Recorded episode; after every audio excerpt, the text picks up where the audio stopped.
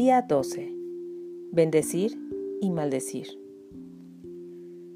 En su libro La ley y la promesa, The Law and the Promise, Neville Goddard cuenta la historia de un joven quien experimentó de primera mano lo poderosa que puede ser la imaginación como una herramienta para bendecir a los demás. Un pordiosero se le acercó a un joven para pedirle dinero para comprar comida. Debido a la forma en la que fue criado, el joven le dio todo el dinero que traía en su bolsa, aun cuando en ese momento sus finanzas eran insuficientes para cubrir sus propias necesidades. Sin embargo, unas cuantas horas más tarde, se le acercó nuevamente el mismo pordiosero, quien ahora se encontraba completamente borracho. Estaba yo tan enojado, le dijo el joven a Neville, tan solo de pensar que el dinero que yo tanto necesitaba había sido utilizado de tal forma que me prometí en ese momento que nunca más escucharía la plegaria de un pordiosero.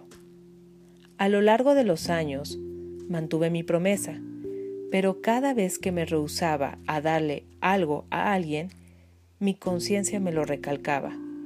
Me sentía tan culpable que hasta me desarrollé un fuerte dolor estomacal, pero no me podía permitir ser un poco flexible al respecto. Hace poco, un hombre me detuvo mientras paseaba mi perro y me pidió dinero para comprar algo para comer. Siendo fiel a la promesa que me hice, se lo negué. Fue amable a pesar de mi respuesta. Hasta admiró a mi perro y habló de una familia en Nueva York que conoció que criaban perros Cocker Spaniel. Esta vez mi conciencia realmente me estaba molestando. Cuando se fue, quise actuar la escena de nuevo.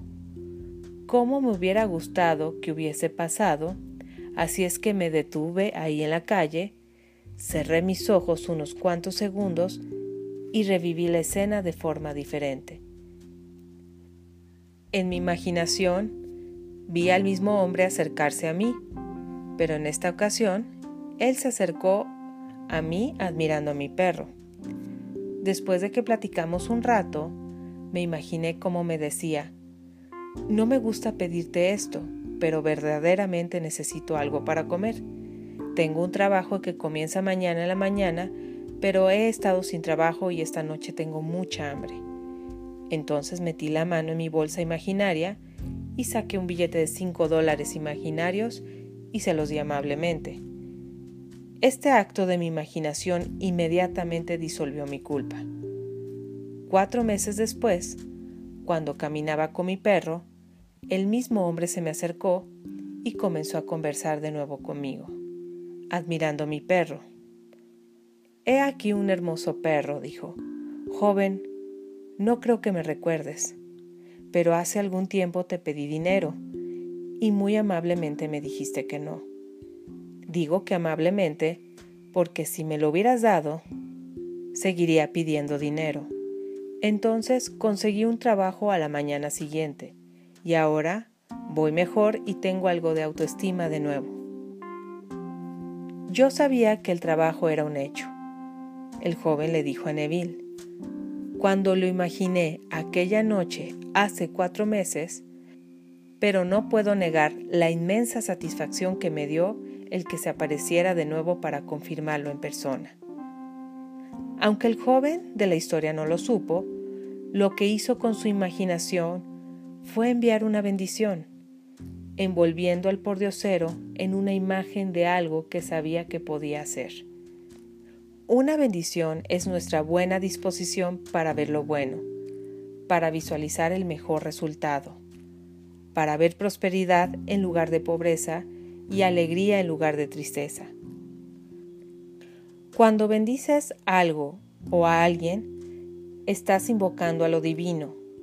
Estás viendo el bien aún en las circunstancias donde parece imposible que prevalezca el bien. Una bendición es un acto de fe una afirmación de lo bueno dicha en la cara de la adversidad, el deseo de agarrarse de lo invisible mientras que te sostienes en la sombra de lo que aparenta ser. Como el joven en la historia, debemos desear ver todo como nos gustaría que fuera y debemos abrazar esa imagen. Cada uno de nosotros tiene ese poder en su interior y lo utilizamos constantemente, nos demos cuenta o no. O lo usamos para llamar el bien y para bendecir lo que está enfrente de nosotros, o aceptamos únicamente lo que nuestros ojos nos dicen que está enfrente de nosotros. Y una gran cantidad de veces al día podemos elegir cómo utilizaremos esta fuerza. La acción del día. Lee de nuevo tu plan de negocio para la prosperidad. Coloca tu cuota de dinero del día de hoy en tu contenedor y lee la afirmación que está en el contenedor tres veces. Bendice a todos los que están a tu alrededor incluyendo a los otros participantes en este experimento. Imagina cómo aquellos a quienes bendices prosperan y se rodean del bien. Entonces bendícete a ti mismo e imagina lo mismo. Puedes continuar bendiciendo a la persona o personas en tu lista de bendiciones. El pensamiento del día.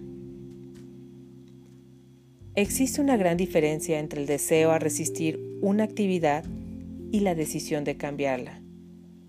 El que cambia una actividad actúa, mientras el que se resiste una actividad reacciona. Uno crea y el otro perpetúa. Neville Goddard. La afirmación del día. Elijo ser una bendición en el mundo a mi alrededor.